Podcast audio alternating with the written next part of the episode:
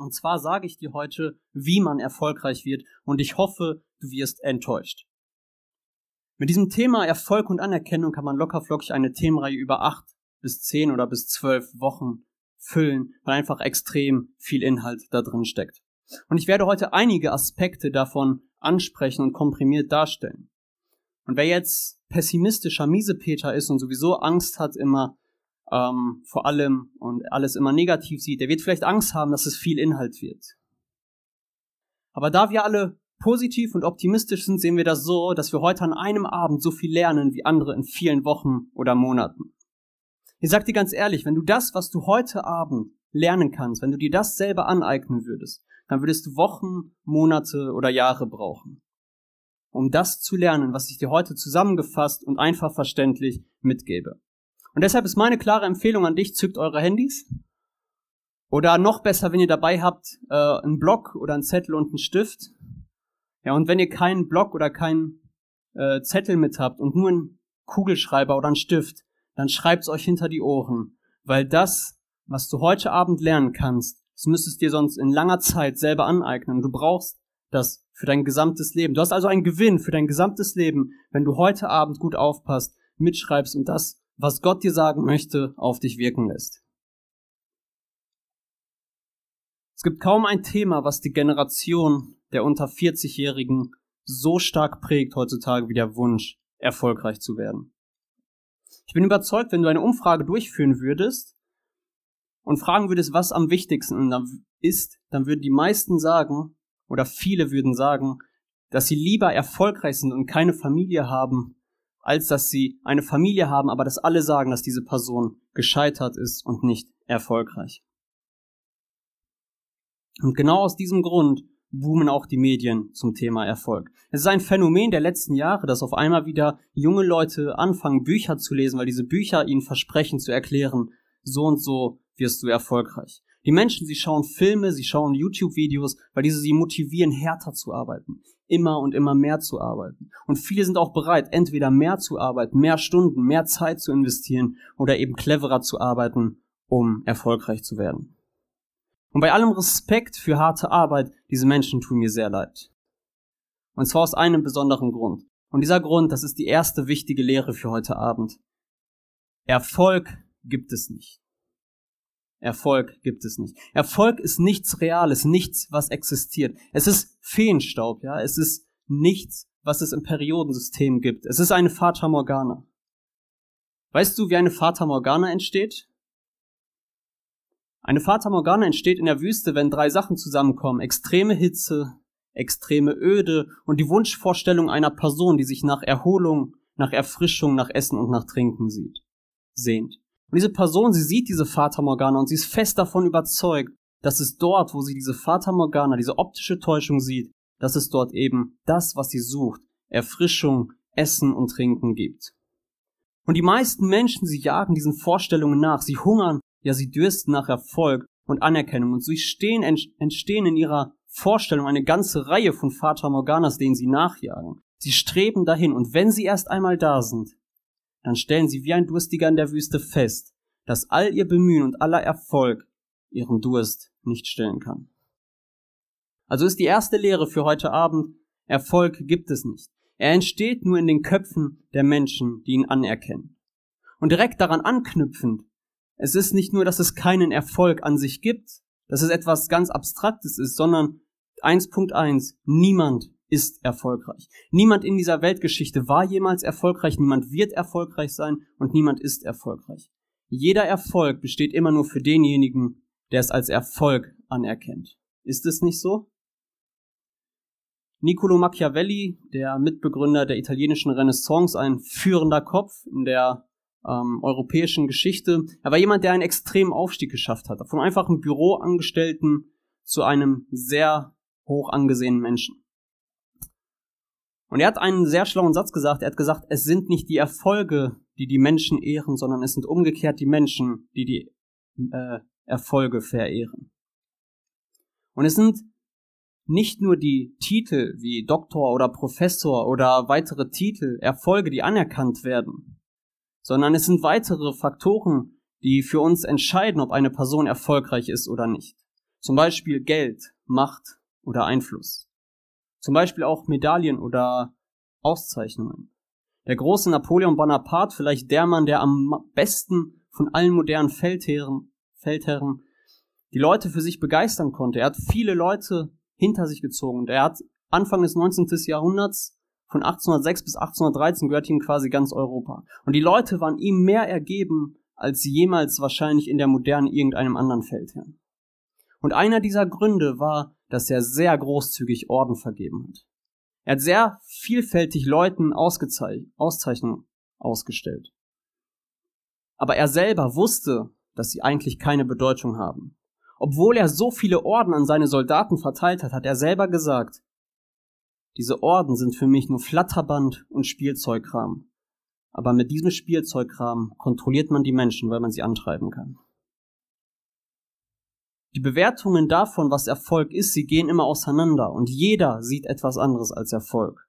Und Erfolg gibt es immer nur dann, wenn jemand für eine gewisse Leistung ein gewisses Maß an Anerkennung hat. Und dieser jemand, der diese Anerkennung hat, der kann es dabei auch du selber sein. Also kannst du auf deinem Notizblock ergänzen, erstens, Erfolg gibt es an sich gar nicht und zweitens, niemand ist erfolgreich. Die Anerkennung von anderen oder eben von dir selber, die entscheidet, ob etwas als Erfolg gilt. Wenn wir also Erfolg so einfach weg erklären können, warum ist es dann trotzdem so ein großes Thema für die Menschen?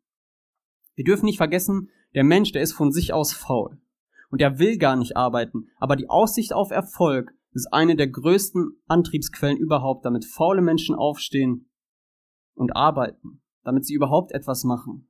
Also warum ist Erfolg so ein antreibendes Thema für die Menschen? Das Thema heute ist Erfolg und Anerkennung, aber Erfolg gibt es nicht ohne Anerkennung, deswegen, wenn ich über Erfolg rede, geht es immer auch um Anerkennung.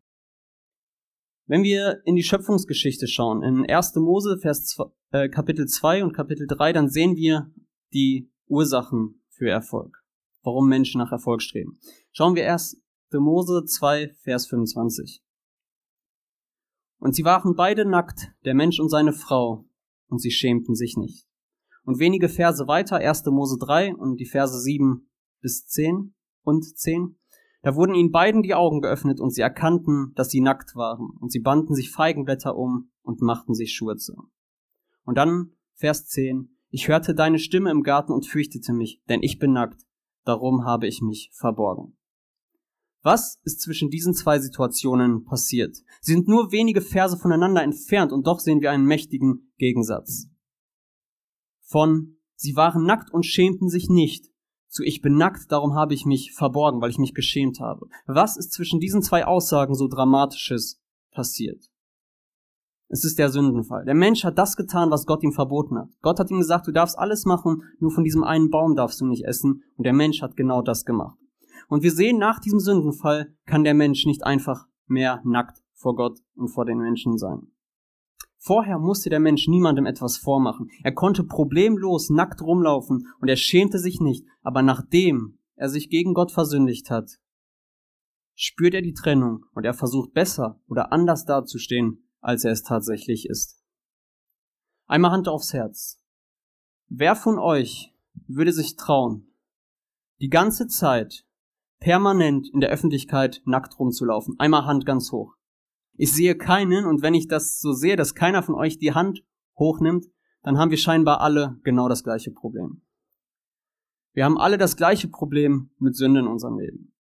Und so kann der Mensch, seitdem er sich gegen Gott versündigt hat, er kann nicht mehr so leben, wie er es von Natur aus ist. Er versucht immer das, wofür er sich schämt, zu verstecken.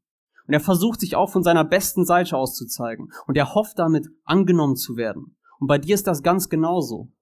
Du versuchst von Gott und vor deinen Mitmenschen deine Schwächen, deine Ecken und Kanten, vielleicht deine schmutzigen Gedanken oder deine dreckige Vergangenheit zu verstecken. Und du hoffst so von den anderen, von Gott, aber auch von dir selber besser angenommen zu werden.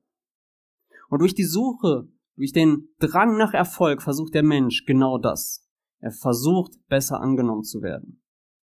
Der Mensch, er weiß doch, dass er unvollkommen ist aber durch seine Leistungen, durch das, was er oder was andere als Erfolg sehen, hoffen wir, dass die Menschen oder dass Gott uns vielleicht eher annehmen. Ich sehe im Schöpfungsbericht aber noch einen weiteren Ursprung für den Drang, für die Suche nach Erfolg. Und zwar, wenn wir in 1. Mose 2, Vers 7 schauen. Das ist noch vor dem Sündenfall. Und da sagt uns die Bibel, da nahm Gott der Herr etwas Staub von der Erde, formte daraus den Menschen und blies ihm den Lebensatem in die Nase. So wurde der Mensch ein lebendiges Wesen. Der Mensch ist seit dem Sündenfall ein aufstrebendes Wesen und er möchte immer mehr sein, als er es ist. Er will nicht einfach nur Staub, er will nicht Dreck von der Erde sein, der vor seinem Leben Dreck ist und nach seinem Tod wieder zu Dreck zerfällt. Er möchte etwas erschaffen, was bleibt. Und er möchte auch nicht von Gottes gutem Willen und Lebensatem abhängig sein. Und ich glaube, dass Erfolg ein Streben des Menschen ist, sich besser und bedeutungsvoller zu machen, als er es ist. Er möchte mehr sein als nur Staub von der Erde und er möchte mehr sein als nur von Gottes Lebensatem abhängig zu sein.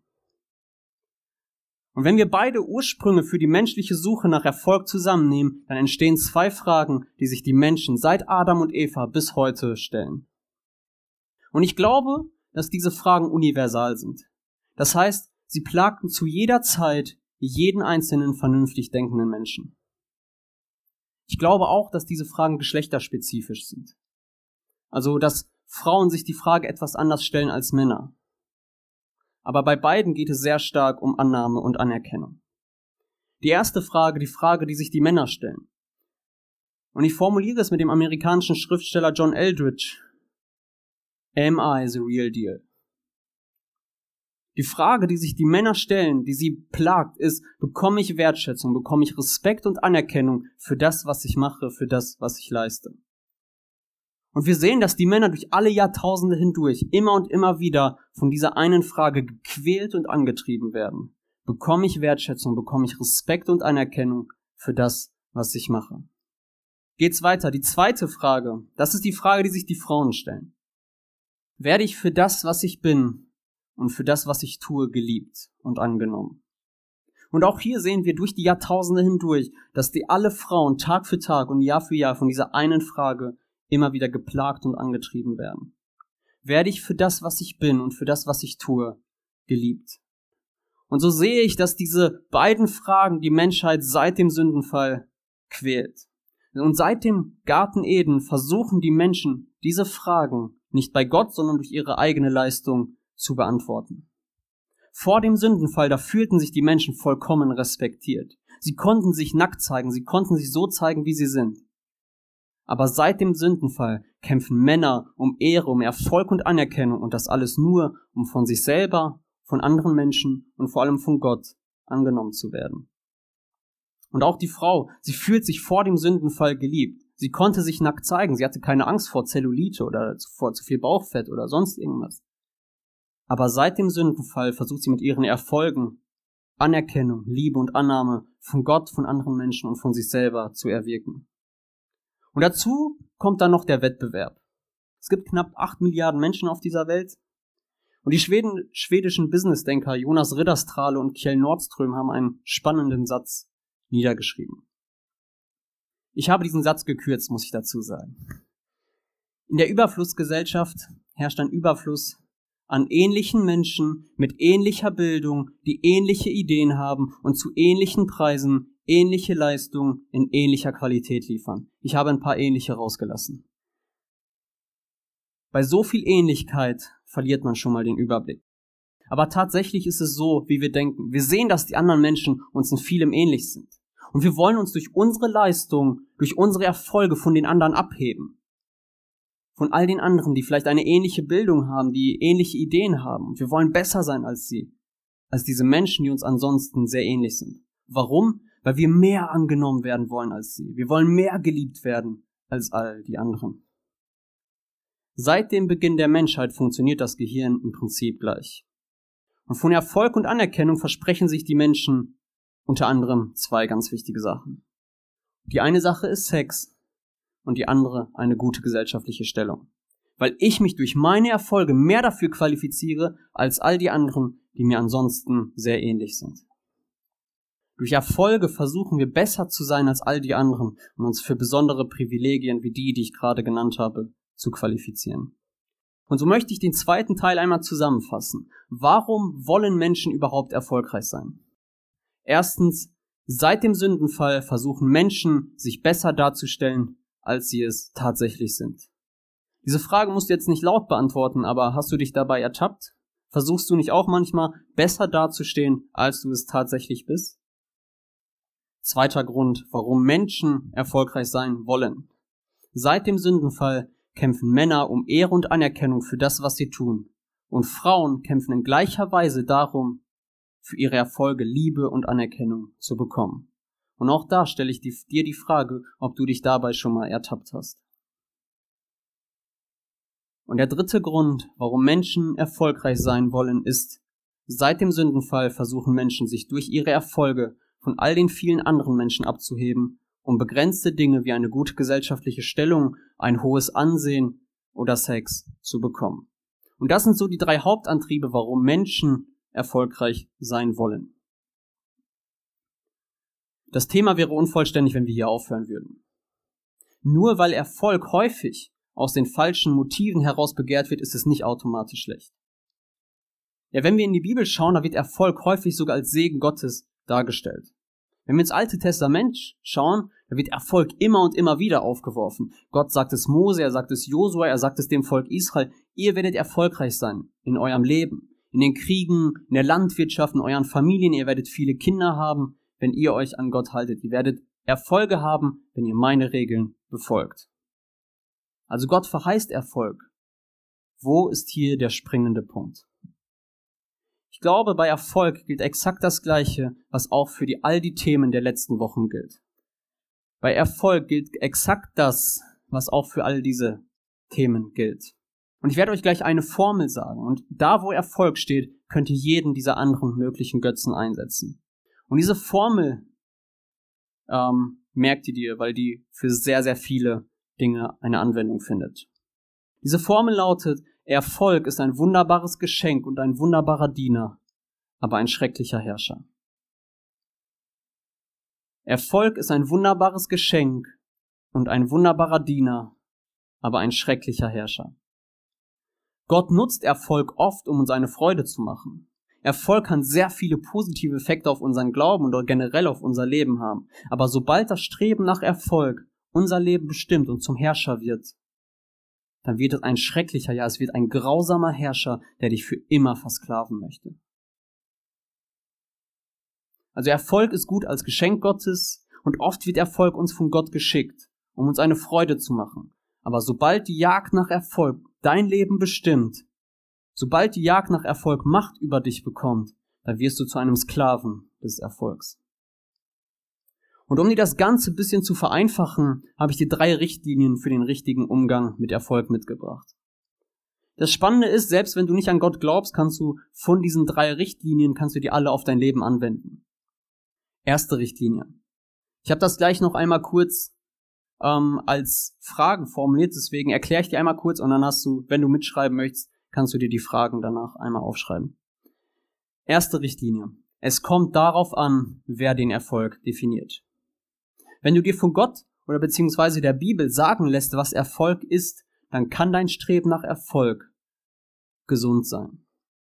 In Galater 1, Vers 10 lesen wir, rede ich den Menschen nach dem Munde oder geht es mir darum, Gott zu gefallen? Erwarte ich, dass die Menschen mir Beifall klatschen? Dann würde ich nicht länger Christus dienen. Also wer sagt dir, was Erfolg ist? Wer definiert für dich Erfolg? Gott oder die Menschen, die du beeindrucken möchtest? Zweite Sache, zweite Richtlinie für den richtigen Umgang mit Erfolg. Warum und wie du Erfolg anstrebst, ist genauso wichtig wie die Frage, ob du erfolgreich bist. Und da kommt das wieder zurück auf die, auf die erste Richtlinie. Wer definiert den Erfolg? Natürlich kannst du sagen, ich versuche Gott zu gefallen, ich versuche Gott zu gefallen. Aber willst du deshalb Gott gefallen, um mehr wert zu sein? Um vielleicht um deine Nacktheit oder deine Fehler und deine Schwächen zu kaschieren? Oder vielleicht um besser zu sein als andere? Ich erzähle euch eine Geschichte von zwei Brüdern. Diese Brüder, oder vielleicht hat jemand von euch schon mal von einem von denen gehört. Wer hat von euch schon mal von äh, David Livingston gehört? Ähm, wer hat von euch von Charles Livingston gehört? Ich erzähle euch die Geschichte. Die waren beide Brüder und sind im heutigen Vereinigten Königreich, also in Großbritannien, haben die beide zusammen studiert, Theologie und Medizin und wollten beide als Missionare nach Afrika gehen. Und mitten während diesem Studium hat sich Charles dann aber überlegt, eigentlich, wenn ich in Afrika bin, da kriegt keiner ja was von mir mit, da bin ich unter Eingeborenen, die können meine Sprache nicht, da sind keine Zeitungen, aber ich möchte schon ganz gerne erfolgreich werden und deswegen entscheide ich mich gegen den Ruf Gottes und ich bleibe in, in England, in Schottland, ich bleibe da und werde ein erfolgreicher Arzt.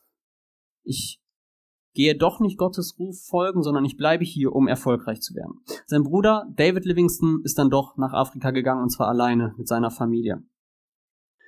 Er hat dort viele großartige Leistungen erbracht. Er ist als erster Europäer bis nach Zentralafrika vorgedrungen. Er hat den Sambesi komplett überquert, war der erste Weiße, der die beeindruckenden Victoria-Fälle gesehen hat, hat verschiedenste Leistungen in verschiedensten Sachen erreicht. Er war als Missionar sehr erfolgreich, hat viele tausende Afrikaner zum ersten Mal mit dem Evangelium erreicht. Er war dort als Arzt, hat vielen Menschen geholfen, hat dann auch die ersten Landkarten von Zentralafrika ähm, erstellt. Und heutzutage findet sich in der britischen Staatsenzyklopädie 18 Kapitel mit vielen, vielen Seiten über David Livingston. Er wurde sogar aufgenommen in die königliche Gesellschaft, in die Royal Society. Und er hat ein sehr, sehr hohes Ansehen heutzutage in England und Schottland. Und das, obwohl er gar nicht dem Erfolg nachgejagt ist. Sein Bruder, der gesagt hat, ich möchte lieber erfolgreich werden, als Gott nachzufolgen, hat es aber auch, und so ehrlich müssen wir sein, er hat es auch in die britische Staatsenzyklopädie geschafft. Und zwar steht dort ein Satz. Charles Livingston, Bruder von David Livingston. Also warum und wie du Erfolg anstrebst, ist genauso wichtig wie die Frage, ob du Erfolg anstrebst. Und die dritte Richtlinie für den Umgang mit Erfolg. Erfolg fordert immer seinen Preis. Immer. Egal ob es Zeit ist, ob es deine Nerven sind, ob es Arbeit ist oder extrem viel Fleiß. Erfolg fordert immer seinen Preis. Und die Frage ist immer, wie hoch ist dieser Preis? In Markus 8, Vers 36 gibt Jesus seinen Jüngern und auch uns allen mit. Was hat ein Mensch davon, wenn er die gesamte Welt gewinnt, er selbst dabei aber seine Seele verliert? wie hoch ist der Preis, den du bereit bist, für den Erfolg zu zahlen. Jetzt habe ich die drei Richtlinien einmal kurz erklärt und damit du die auch aufschreiben kannst, habe ich die einmal als Fragen formuliert. Für die erste Richtlinie die Frage, wer setzt die Maßstäbe, nach denen du Erfolg bemisst? Zweite Frage. Was sind deine Motive und wie verhältst du dich beim Streben nach Erfolg? Und drittens, welchen Preis bist du bereit für den Erfolg zu zahlen? Als mir dieses Thema gegeben wurde, da hat MK mir gesagt, ich soll noch ganz besonders auf diesen Punkt eingehen. Verchristlichung von Erfolg. Das finde ich spannend, weil auf der einen Seite haben wir Götzen und Verchristlichung, Christentum, das passt ja irgendwie nicht ganz zusammen. Spannend ist es ja deshalb, weil der Teufel nicht dumm ist. Er präsentiert uns nicht die Götzen und sagt, hier habe ich mal einen alternativen Gott für dich, guck mal, ob du nicht lieber vor ihm ähm, dich hinknien willst und ob du ihn anbeten willst. So macht er das nicht. Sondern diese Götzen, sie kommen versteckt und schleichend in unser Leben und ganz besonders in die christlichen Kirchen. Weil eines muss uns klar sein. Ich habe gerade gesagt, der erste Maßstab zur Prüfung von möglichen Götzen ist es, oder ist die Frage, wer definiert den Erfolg? Und jetzt gibt es Erfolge, die aus biblischer Sicht gut geheißen werden können. Zum Beispiel besondere Gaben auszuleben. Ist was Gutes. Preachen, auf der Bühne stehen, singen, das sind alles gute Sachen. Das sind alles gute Sachen, mit denen man im Reich Gottes erfolgreich sein kann. Ich möchte eine kurze Geschichte aus der Bibel vorlesen, beziehungsweise nur drei Verse. Und die finden wir Apostelgeschichte unter Kapitel 8 und davon drei Verse. Einmal den Vers 13 und dann 18 und 19. Kapitel 8, Vers 13, da steht auch Simon, und damit ist ein Zauberer gemeint, der sich kurz vorher bekehrt hat. Er selbst glaubt, und als er getauft war, hielt er sich zu Philippus, und als er die Zeichen und großen Wunder sah, die geschahen, geriet er außer sich. Und dann Vers 18 und 19. Als aber Simon sah, dass durch das Auflegen der Hände der Apostel der Geist gegeben wurde, brachte er ihnen Geld und sagte, Gebt mir auch diese Macht, dass der, dem ich die Hände auflege, den Heiligen Geist empfängt. Doch Petrus wies ihn zurecht, fahr zur Hölle mit deinem Geld. Denkst du wirklich, dass man Gottes Geschenk kaufen kann? Ich weiß nicht, ob ihr die ganze Dramatik von diesem Vorfall versteht. Vorher war dieser Simon Zauberer. Keine Frage. Aber ich glaube, dass das in diesem Moment kein böser Mensch mehr war, der nur darauf aus war, den Menschen zu schaden. Vielmehr entnehme ich dem Text, dass er sich aufrichtig bekehrt hat, dass er ein richtiger Nachfolger und ein waschechter Christ war. Und Gott stand für ihn an erster Stelle, nehme ich an, wenn da steht, dass er sich bekehrt hat. Und wir lesen hier aber, dass Petrus richtig böse wird und ihn sogar verflucht. Ist das nicht eine krasse Überreaktion? Wir müssen bedenken, das, was Simon will, ist etwas sehr Gutes. Sowohl einfach aus logischer und menschlicher Sicht als auch aus biblischer Sicht. Er will anderen Menschen den Heiligen Geist ausschütten. Und das ist ein gutes Verlangen. Und jeder, der den Heiligen Geist bekommt, er hat ja einen großen Gewinn davon. Aber das, was er möchte, dass er mit Hände auflegen anderen den Heiligen Geist geben möchte, es ist ein guter und es ist ein biblischer Wunsch. Aber es gibt ein Riesenproblem. Simon will diese Macht für sich haben, um Erfolge für sich selber zu sammeln. Nicht fürs Reich Gottes. Er sagt, gebt mir diese Macht. Ich kaufe mit meinem Geld diesen Erfolg. Ich werde gute Sachen machen. Aber was er nicht sagt, ist, dass er diese, Sa diese Gabe für sich schon zu einem neuen Götzen gemacht hat. Und ich glaube, bei ihm schwingt auch ziemlich stark dieser Wunsch mit, ich möchte so werden wie diese Apostel, die da gerade richtig krasse Sachen machen. Und in vielen modernen Kirchen ähm, ist es heute genauso, dass die Gläubigen zu denen aufschauen, die auf der Bühne stehen und es entsteht der Wunsch, ich möchte auch so gut werden wie er. Ich möchte auch so gut preachen. Ich möchte auch so gut singen können wie der, der da vorne steht. Ich möchte auch, dass die Menschen mir Komplimente machen für meinen Dienst. Ich möchte in meinem Dienst erfolgreich sein. Und ganz, ganz schnell gerät der Wunsch, demütig zu werden wie Jesus in den Hintergrund. Und ich glaube, vor exakt der gleichen Gefahr stehen wir hier in diesem Raum auch.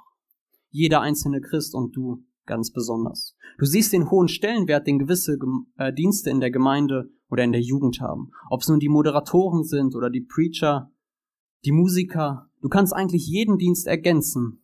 Das sind alles gute Sachen, aber es gilt jedes Mal zu überprüfen. Aus welchem Grund mache ich das? Mache ich diesen Dienst demütig und ohne egoistisches Gewinnstreben? Mache ich das alles für Gott und aus Liebe zu den Menschen? Oder jage ich dem Applaus nach? dem Anschein des Erfolges, vielleicht der Anerkennung. Denkt dran, Jesus sagt immer und immer wieder, wer in meinem Reich groß sein will, also wer in meinem Reich Erfolge haben will, der muss sich demütigen. Also er sollte sich gerade nicht darum bemühen, möglichst erfolgreich auszusehen. Wer in meinem Reich groß sein will, der muss sich demütigen. Ich kann aus meinem Leben erzählen. Ich habe drei Jahre lang geholfen, diese Jugend zu leiten. Ich kam 2017 hierhin und ich kannte genau drei oder vier Leute.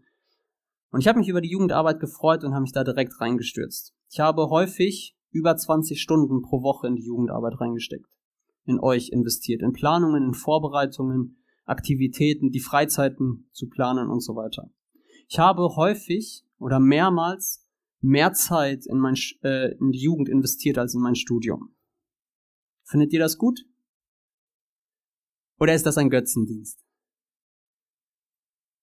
Also es ist kein Götzendienst, weil ich da viel Zeit reingesteckt habe. Das ist nicht kein Kriterium dafür. Und mir war auch nie bewusst, dass das ein Götzendienst ist. Und erst als mein Entschluss feststand, die Jugend mit der Hochzeit zu verlassen, da wurde es mir klar, dass ich mir die Jugendarbeit oft zum Götzen gemacht habe. Warum? Ich war enttäuscht, weil trotz dieser jahrelangen, unheimlich zeitintensiven und nervtötenden Arbeit scheinbar gar keine Erfolge zu sehen waren. Scheinbar wurde niemand positiv verändert. Keiner hat wegen meiner Arbeit sein Leben zum Positiven verändert. Niemand hat mir erzählt, dass meine Arbeit sein Leben verändert hat. Ich habe über 1000 Stunden in diese Arbeit investiert und was sind die Erfolge? Die Niedergeschlagenheit darüber, dass ich scheinbar erfolglos war, zeigt mir im Nachhinein, dass der Erfolg in dieser Arbeit ein absoluter Götze für mich war. Ich glaube, sehr ähnlich geht es auch den Leuten, die sonst auf der Bühne stehen. Vielleicht den Predigern, den Musikern. Man investiert Zeit, man investiert viel Mühe und dann kommt keine Rückmeldungen. Oft freut man sich über negative Rückmeldungen mehr als über gar keine Rückmeldung. Vielleicht sind wenig Leute da und man ist niedergeschlagen, weil man erfolgreich sein möchte in seinem Dienst. Und wenn du dich auch in diesem Problem siehst, deinen Diensten immer möglichst erfolgreich sein möchtest, dann empfehle ich dir ein Zitat von Louis Stevenson. Don't judge your work by the fruits of harvest, but by the seeds you plant. Gilt nicht immer, aber es lohnt sich immer wieder, sich daran zu erinnern. Bewerte deine Arbeit nicht nach den Früchten, die du erntest, sondern manchmal lohnt es sich auch danach zu bewerten, wie viele Samen man ausstreut. Dass man vielleicht nicht immer unbedingt die größten Erfolge erntet, aber trotzdem immer das Richtige tut. In Lukas 10 lesen wir, dass Jesu Jünger richtig krasse Erfolge feiern. Sie heilen Kranke, sie tun große Wunder und sie schaffen es sogar Dämonen auszutreiben. Und sie freuen sich auch richtig krass über ihre Erfolge. Und sie wollen diese Erfolge mit Jesus zusammen feiern. Und Jesus freut sich auch für sie. Keine Frage. Es steht dort sogar in Lukas 10, er jubilierte. Und jubilierte ist noch einmal eine Steigerungsform von Freuen. Jesus war richtig begeistert von dem, dass seine Jünger so krasse Erfolge gefeiert haben. Aber das, was er ihnen dann trotzdem sagt, das gilt auch ganz besonders für dich. Lukas 10, Vers 20. Doch freut euch nicht so sehr, dass euch die bösen Geister gehorchen müssen, freut euch vielmehr darüber, dass eure Namen im Himmel aufgeschrieben sind. Also freu dich ruhig über deine Erfolge. Freu dich ruhig. Aber freu dich noch viel mehr, dass du durch Jesus gerettet bist. Wie funktioniert eigentlich Verchristlichung von Götzen? Ich möchte euch das einmal kurz aufmalen. Wir stellen uns das so vor. Hier oben ist Gott und hier unten ist der Christ. Und dieser Christ, er möchte zu Gott hin und er lebt sein Leben im Hinblick auf Gott. Und wie ich vorher gesagt habe, gibt es auf diesem Lebensweg des Christen zu Gott hin, gibt es eine ganze Reihe von guten Sachen. Zum Beispiel nehmen wir hier, ähm, ja, Predigen oder so. Gute Sache. Wo man Erfolge feiern kann. Ähm, singen auf der Bühne. Laut singen. Genauso etwas, womit man erfolgreich sein kann. Oder laut beten. Nehmen wir das. Weitere Sache, Geistesgaben. Ja, gibt's unterschiedlichste. Und das sind so verschiedene Sachen, die alle gut sind und Dinge, die uns Diener sein können auf unserem Weg zu Gott, die unseren Weg zu Gott verschönern können und immer wieder als Geschenke vielleicht auch von Gott unser Leben gestellt werden, wenn wir zum Beispiel ähm, mit unseren Predigten, mit unserem Singen viele Menschen erreichen können und zu Gott hinführen können. Also das Erfolge, die uns Gott auch als Erfolge gönnt. Sobald der Christ aber anfängt, nicht mehr diese Dinge als als ähm, Hilfen oder als Geschenke auf dem Weg zu Gott zu sehen, sondern anfängt, auf die zu gucken, fangen diese Dinger immer an zu wandern. Und sie fangen an loszugehen und sie bewegen sich.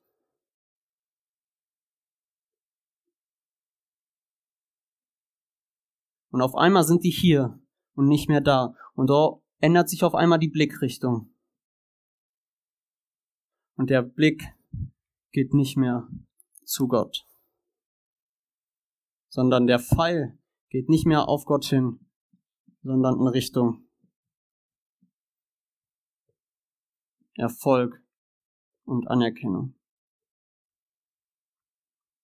Und dieser Prozess, er passiert immer, wenn wir anfangen, diese Dinge nicht mehr als, als Hilfen oder als Geschenke zu sehen, als Diener auf dem Weg zu Gott, sondern sobald wir anfangen, diese Dinge als etwas Absolutes zu sehen. Die letzten Wochen wurde dieser Satz immer gut gesagt, Götzen entstehen, wenn etwas Gutes zu etwas Absolutem wird. Wenn es nicht mehr Wegbegleiter sind auf dem Weg zu Gott, sondern wenn wir anfangen, uns stark auf sie zu fokussieren. Danke, MK. Ich hoffe, das Bild verdeutlicht es euch einigermaßen, wie dieser Weg funktioniert.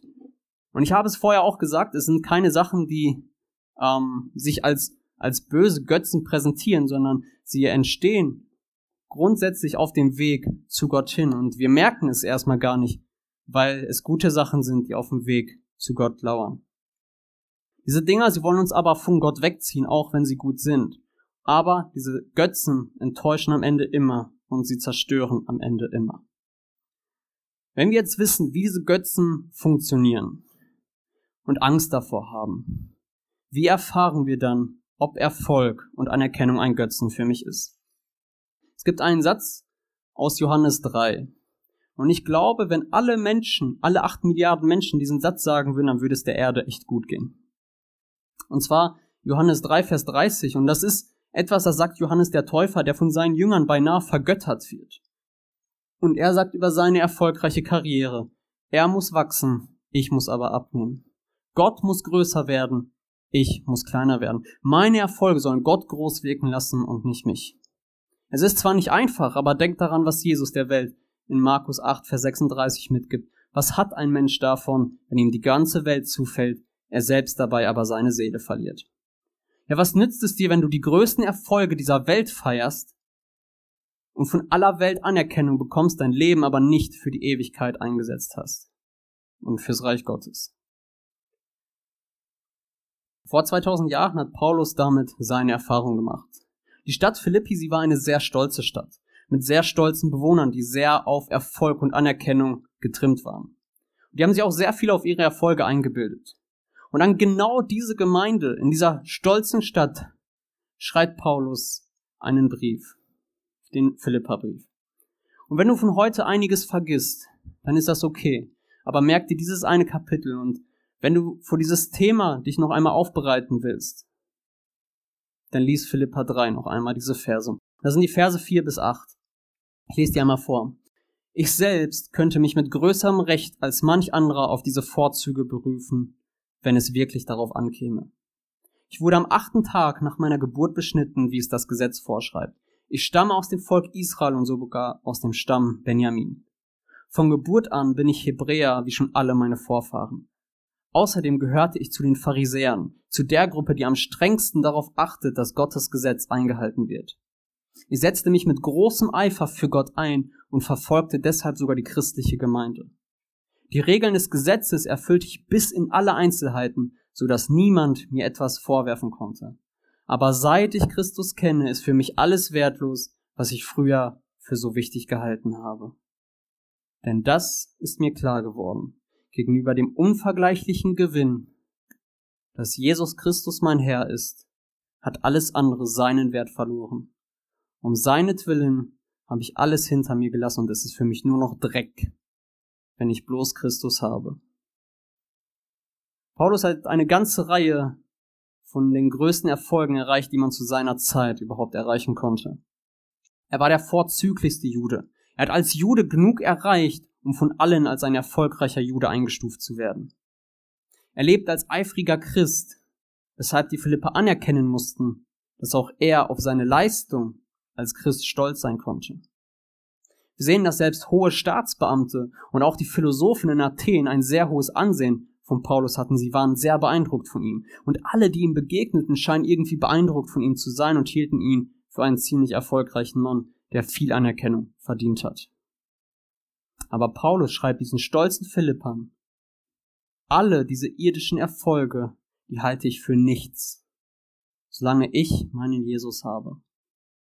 Paulus vertritt die Auffassung, Jesus zu haben ist mein allergrößter Erfolg und damit verglichen sind all die anderen Erfolge für mich nur Zeitverschwendung und Verlust.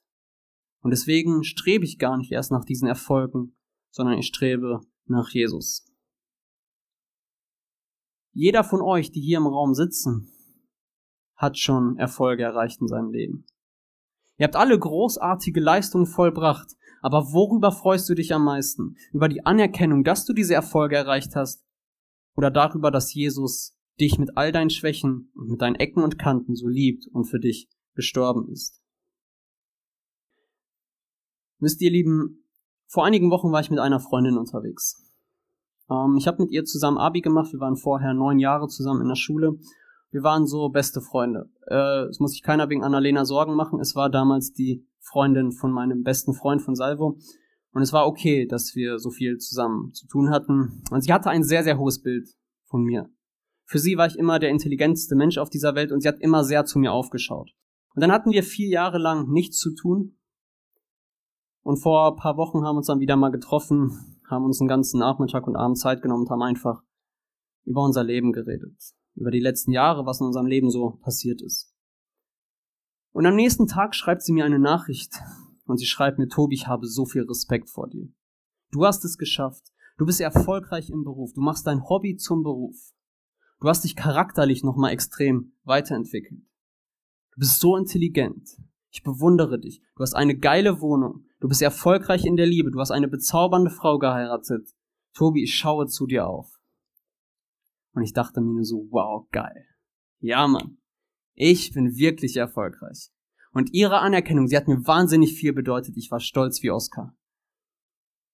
Und dann wenige Tage später hat MK gefragt, ob ich dieses Thema übernehmen kann. Und ich habe beim Arbeiten so drüber nachgedacht. Und mir ist aufgefallen, dass Darlins Kompliment, Tobi, du bist so erfolgreich in allem, mir in dem Moment mehr bedeutet hat als das Wissen, dass Jesus mich liebt und annimmt, obwohl ich ein dreckiger Sünder bin. Ich habe in dieser Nachtschicht sehr viel mit Gott geredet und ich habe mich sehr ernst entschuldigt, weil mir klar wurde, dass mir die Komplimente von vielen Menschen mehr bedeuten als Gottes bedingungslose Liebe, die keinen einzigen Erfolg voraussetzt. Weißt du, was ein Indikator ist? Indikatoren sind Hilfswerkzeuge.